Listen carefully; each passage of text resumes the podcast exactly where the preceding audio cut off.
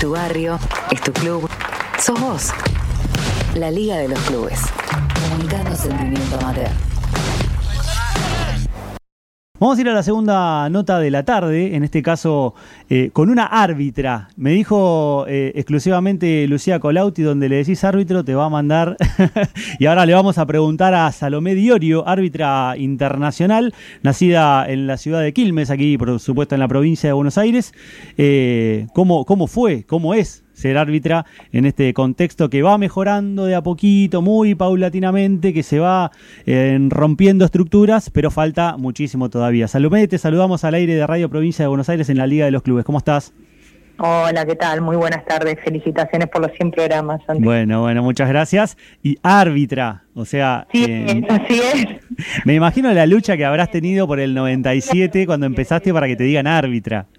Sí, Sí, sí, sí, porque inclusive está reconocido por la Real Academia Española hace relativamente pocos años con un montón de términos que habitualmente se, se llamaban por el, por el masculino porque en realidad no había mujeres que ejerzan la profesión, como sucedió en su momento con presidenta en nuestro país. Bueno, son somos conscientes que también son profesiones, actividades que normalmente eran desarrolladas por hombres, entonces es común que quizás con las, las pioneras, las que recién arrancábamos, tuviéramos que corregir esas cuestiones porque inclusive solían muchas veces llamarme la mujer árbitro, la árbitro mujer, y yo decía, no, si está directamente el término. Claro, claro, ¿por qué no aplicarlo? Pero bueno, e, es una deconstrucción que vamos teniendo todos. que eh, lo de menos, ¿no? Sí, decía que es una deconstrucción que vamos teniendo todos, ¿no? De, a poco. Incluso, lo, o sea, incluso y principalmente tendríamos que tener y tenemos los comunicadores. Sí, claro. Eh, contanos un poquito cómo empezó eh, tu vinculación con el fútbol, ni siquiera te digo con el arbitraje, sino con el fútbol en Quilmes, porque eh, empezaste jugando, digamos, como la mayoría de los que nos apasiona el fútbol. Sí, sí, por supuesto. Creo que no es imposible, pero muy difícil poder dirigir si nunca jugaste. Eh, sobre todo en, jugadas un poco controvertidas. Pero bueno, yo tenía el problema eh, que, hace 30 años atrás no era normal que hubiera fútbol femenino. Claro. Eh, no solo, digamos, en Quilmes, sino en general en el país. ¿De, qué, barrio de Quilmes sos? De Quilmes Oeste. Quilmes Oeste. De cuadras de la estación de Quilmes estoy. Y ahí fútbol, fútbol mixto con suerte, digamos. No, ni siquiera, ni siquiera. Todas las escuelitas que, que fui a consultar para, para sumarme, porque obviamente jugaba con mis, mis amigos del colegio y nadie me aceptaba porque eran únicamente de varones, ni siquiera mixtas. Y bueno, tuve la suerte de que, de que mi papá tenía un conocido que, que, tenía acercamiento al Indio Gómez, que calculo que ustedes acuerdan. Sí, sí. Pobre indio, recientemente también fallecido. Eh, y bueno, él me aceptó en un equipo de varones, así que lo que pude, digamos, disputar de manera semi-oficial en cuanto a partidos de fútbol fue gracias a él que me permitió jugar entre 10 varones, que también era un problema a veces en, los partidos de liga, enfrentar a, los equipos contrarios, porque como que llamaba la atención y era una sorpresa, más allá de que a mí me encantaba, me encanta el fútbol, pero bueno, en ese momento eh, yo veía muchas notas por ahí de chicas que jugaban y se hacían corte de varón o, trataban de disimular su, su género por un tema de pasar desapercibidos en un equipo de varones y yo todo lo contrario, siempre fui... Eh, el tema del fútbol no tenía nada que ver con, mi forma de ser, digamos, con, con querer parecer un hombre para jugar, o un varoncito para jugar a la pelota, todo lo contrario. Entonces, bueno, es como que también eso muchas veces llamaba la atención y hasta provocaba el fastidio de, los rivales, más que nada, porque mis compañeros, la verdad, me trataban de 10, pero, pero bueno, es como que en general la sociedad no estaba acostumbrada a que una mujer estuviera en un partido de, de fútbol y menos de varones. Bueno, hace poco nos sucedió con Sasha Gigliani, que hoy en día es una jugadora de estudiantes de La Plata, candidata a Miss Universo representando a la Argentina, que nos contaba que en su Saladillo natal, ella empezó jugando en el club Oro Verde de Saladillo, que lo había fundado su abuelo, durante tres años, creo que fueron tres años los que dijo, ni siquiera sus compañeros se dieron cuenta que ella era una mujer porque ella tenía pelo largo, como había uno o dos compañeritos que más que tenían pelo largo, jugaba a la par, digamos, no, no, eh, no, no, hacía ninguna, eh, no, no, había ninguna diferencia en cuanto al juego en sí con sus compañeros, y después de un tiempo prolongado, sus compañeros, y ni hablar sus rivales, empezaron a, darse cuenta que era una mujer, y ahí ella contaba que había como un, trato diferente, digamos, ¿cómo fue tu caso? ¿Cómo fue tu, tu evolución dentro del fútbol? No, no, lo que te comentaba antes, o sea, dentro del fútbol, obviamente en el arbitraje nunca tuve que ocultar nada, más allá de que hacía muy poco que habían abierto la inscripción para mujeres. En realidad la inscripción estaba abierta para hacer el curso, pero no había mujeres en la AFA. Entonces, como que era muy reciente, había únicamente tres chicas eh, en AFA cuando yo arranqué el curso. No, miento, ni siquiera había tres, había una sola, después entraron las otras dos. Y bueno, como que era muy difícil, te decían que está bien, que el curso lo podías hacer, pero que ingresar en AFA no era sencillo, que de todas maneras no lo es, aclaro, ni para hombres ni para mujeres, porque de hecho yo estuve cinco años hasta que pude firmar mi primer contrato con la AFA, mm. igual que mis compañeros, no es que me demoraron más el ingreso por un tema de género.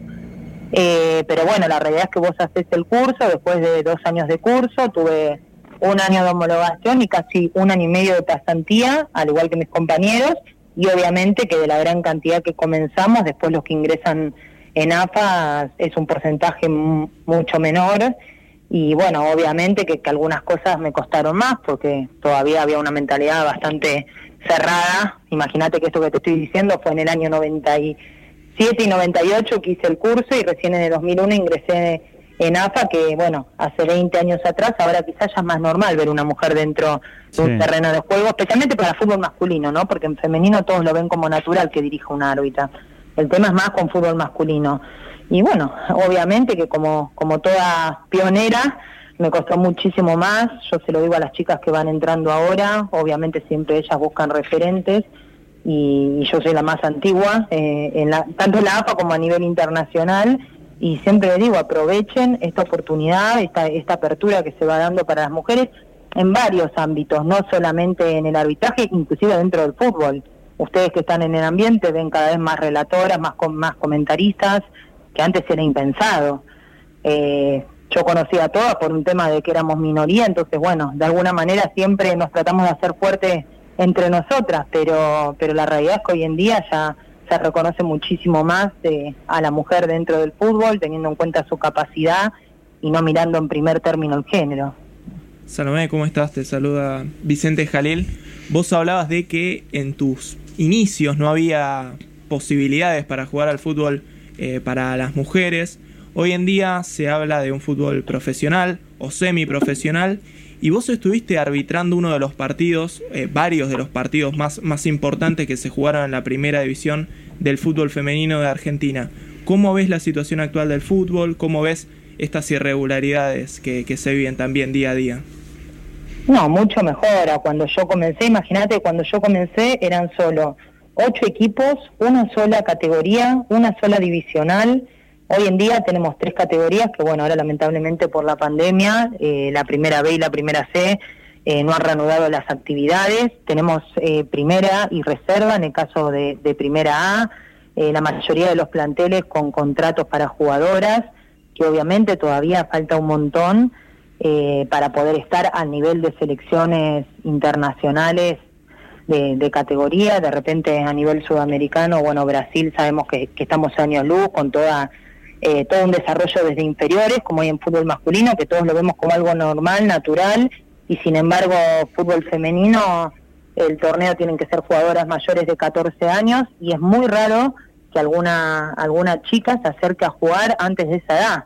Y ya ahí obviamente que corren con una desventaja tremenda en comparación con el varón que desde los 5, 6, 7 años ya tiene eh, ya puede competir, ya tiene personas que le indican todo lo que tenga que ver con la táctica, la técnica, eh, mismo el desarrollo físico. Entonces, bueno, en ese aspecto creo que todavía falta bastante, pero vamos por buen camino. Comparado con hace más de 20 años atrás, cuando yo comencé en esto, que, te repito, eran en todo el país ocho equipos únicamente, una sola categoría. Eh, era muy difícil para las chicas del interior, inclusive, poder llegar a competir. Hoy en día hay ligas en el interior, eh, hay ligas como Rosario Central, que habiendo sido eh, campeón en su propia provincia, le permitieron participar del torneo de AFA, que también ese es un tema, ¿no? hacer el fútbol un poco más federal y que no, no tengan que sí o sí las chicas siempre tener que trasladarse a Buenos Aires.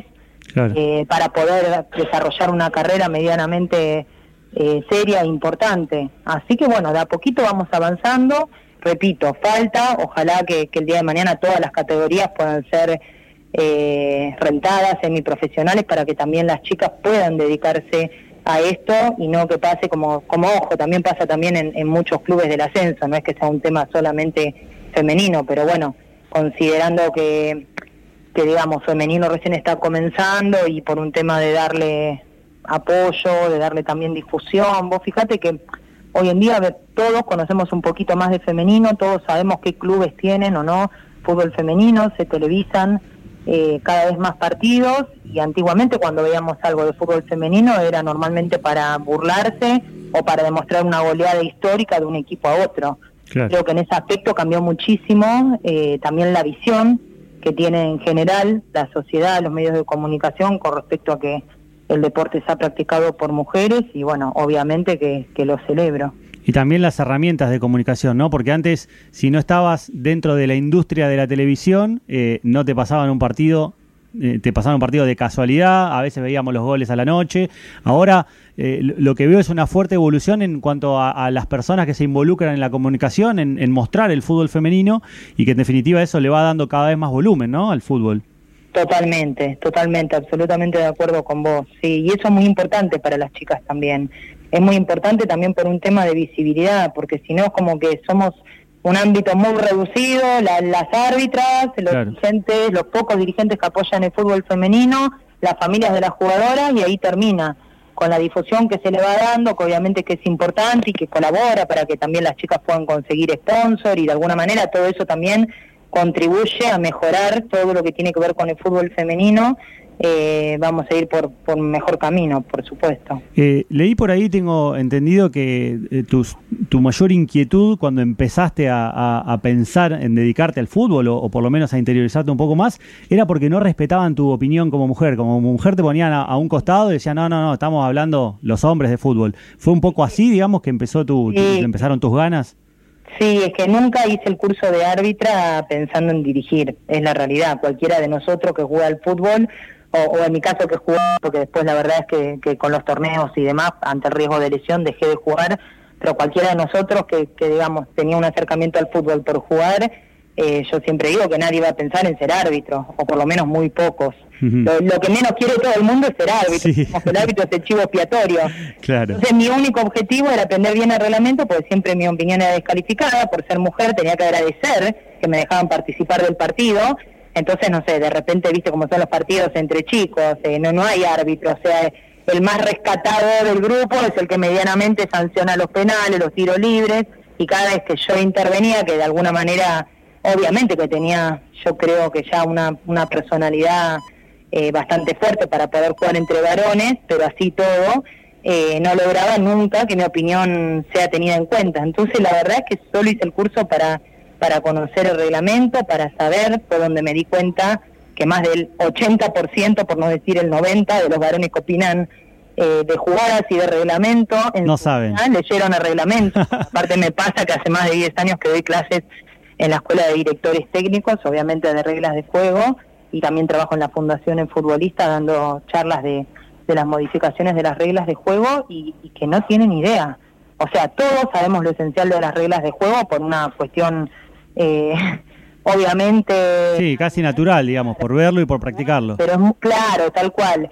Y bueno, yo me doy cuenta mucho también en el curso de técnico que a lo largo de tres años voy teniendo distintos grupos, inclusive de jugadores, exjugadores, eh, que después se convierten en técnicos profesionales y que más de una vez me vienen a preguntar terminada la clase, bueno, ahora obviamente es virtual, pero o me envían un mail o, en su momento cuando era presencial, terminada la clase, venían a preguntarme alguna duda que tenían, porque hasta les daba vergüenza, quizás siendo profesionales eh, en el fútbol, no conocer algunas cosas de reglamento y yo me daba cuenta que me miraban atónitos como diciendo qué es lo que está explicando.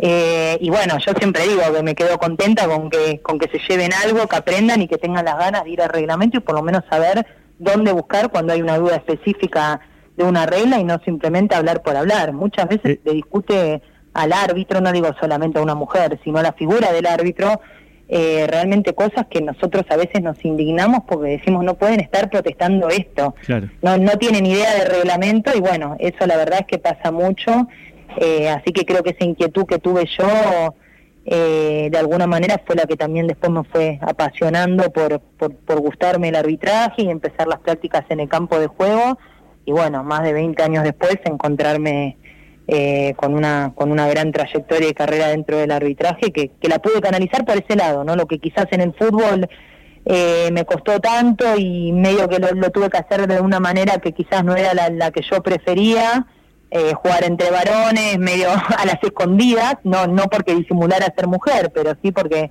siempre de alguna manera algún, algún problema, algún inconveniente generaba poder desarrollarme plenamente en lo que es el arbitraje. Quería consultarte si después de, toda esta argumentación que me diste de por qué te iniciaste en el referato y por qué profundizaste tus conocimientos, hoy te sentís respetada. Salomé, ¿me escuchás? Bueno, vamos a ver si recuperamos la, la comunicación, pero estaba muy interesante lo que decía Salomé porque en definitiva eh, tiene que ver mucho con, eh, con el inicio de, muchas jugadoras. Primero que quieren eh, aprender el juego y después las árbitras que quieren obviamente aprender el, reglamento y estar en, en, la discusión y, que las escuchen y que las respeten y, son lugares y espacios que, que van ganando día a día y que nosotros queremos justamente amplificar y difundir por aquí. Salomé, ¿me escuchás ahora? Sí, sí, siempre estuve. Ah, bien, bien, perdón, no te escuchábamos al aire. No, no hay eh, problema. Te, decía que la argumentación que, que, diste sobre cómo sobre cómo te iniciaste eh, estuvo muy buena y en definitiva quería saber si hoy en día te, te sentís respetada y, valorada. Sí, la verdad que sí, muchísimo. También avanzó mucho la forma de ver a, a las árbitras dentro de un terreno de juego. Ya, como te decía antes, dejar de observar primero con el con el prejuicio de es mujer, cómo dirigirá, cómo saldrá el partido y ya creo que también eso colabora mucho, ¿no? Más allá de, hacer un camino y obviamente eh, haberme ganado, sí, creo yo, el respeto en general de la gente del fútbol, porque no es solamente los jugadores, sino cuerpos técnicos, dirigentes, mismo eh, la prensa, para todos de alguna manera. Al principio era una novedad eh, ver una árbitra y ahora es como que de a poquito cada vez es más natural. Entonces, obviamente, eso también hace que, no nos miren con tanta subestimación y nosotras también podemos desarrollar de otra manera nuestro trabajo, obviamente siempre con el compromiso y la responsabilidad de hacer las cosas lo mejor posible, eh, pero obviamente que ya hasta una árbitra sale mejor predispuesta al campo de juego sabiendo que no tiene que estar todo el tiempo demostrando que, ocupa un lugar por su capacidad y no solamente por un tema de, género y de inclusión, ¿verdad? Salomé, eh, ya como para ir cerrando, una pregunta doble te voy a hacer. Una, si cuando empezaste en esto, te imaginaste eh, dirigiendo los, quizá los dos torneos más importantes que, existen en, en, el fútbol a nivel selecciones, como un mundial y un juego olímpico, y después, ¿qué te imaginaste de acá en un futuro que dijiste que no va a ser tan largo el futuro en cuanto a la carrera de árbitra? No, la verdad que no, nunca, nunca lo imaginé porque tampoco nunca soñé con dirigir oficialmente, por decirlo, un clásico o en una cancha de, primera división, como es lo que cualquier persona le gusta el fútbol, le encantaría hacer, por lo que te decía antes, porque nunca mi objetivo al hacer el curso eh, fue pensar en, en, en un futuro, digamos, dentro de un campo de juego. De alguna manera me fue sorprendiendo, me fue gustando y bueno, se fueron dando las cosas. Yo era muy joven también, y de alguna manera eso me ayudó por, por lo que te comentaba, porque fueron muchos años, pero haberme iniciado tan temprano, a los 16 años, es como que todos los obstáculos que quizás eh, me llevaron más tiempo que, a las chicas que ingresan ahora, que ya hay un montón de cosas. a mí, por ejemplo, no, no me ascendían de categoría de alguna manera por cuidarme, era eh, el lema. Eh, hoy en día ya eso tanto no se piensa, se designan las mujeres a la cancha que sea, en la categoría que sea, y y más de una vez inclusive donde se juegan cosas importantes sin pensar en que porque es mujer hay que cuidarla un poco más. Eh, pero bueno, la realidad es que ya ha transcurrido tantos años acá adentro, voy a cumplir 41 el mes que viene y obviamente que, que más allá de, estar en buen estado físico, obviamente, y, cumplir absolutamente con todas las exigencias tanto en AFA como en Conmebol y en FIFA, que los años pasan y, bueno, obviamente también hay que dejar camino a las nuevas generaciones y, también el físico de alguna manera en algún momento va, va a poner el límite. Eh, pero bueno, la verdad que tengo muchas perspectivas con el tema del bar.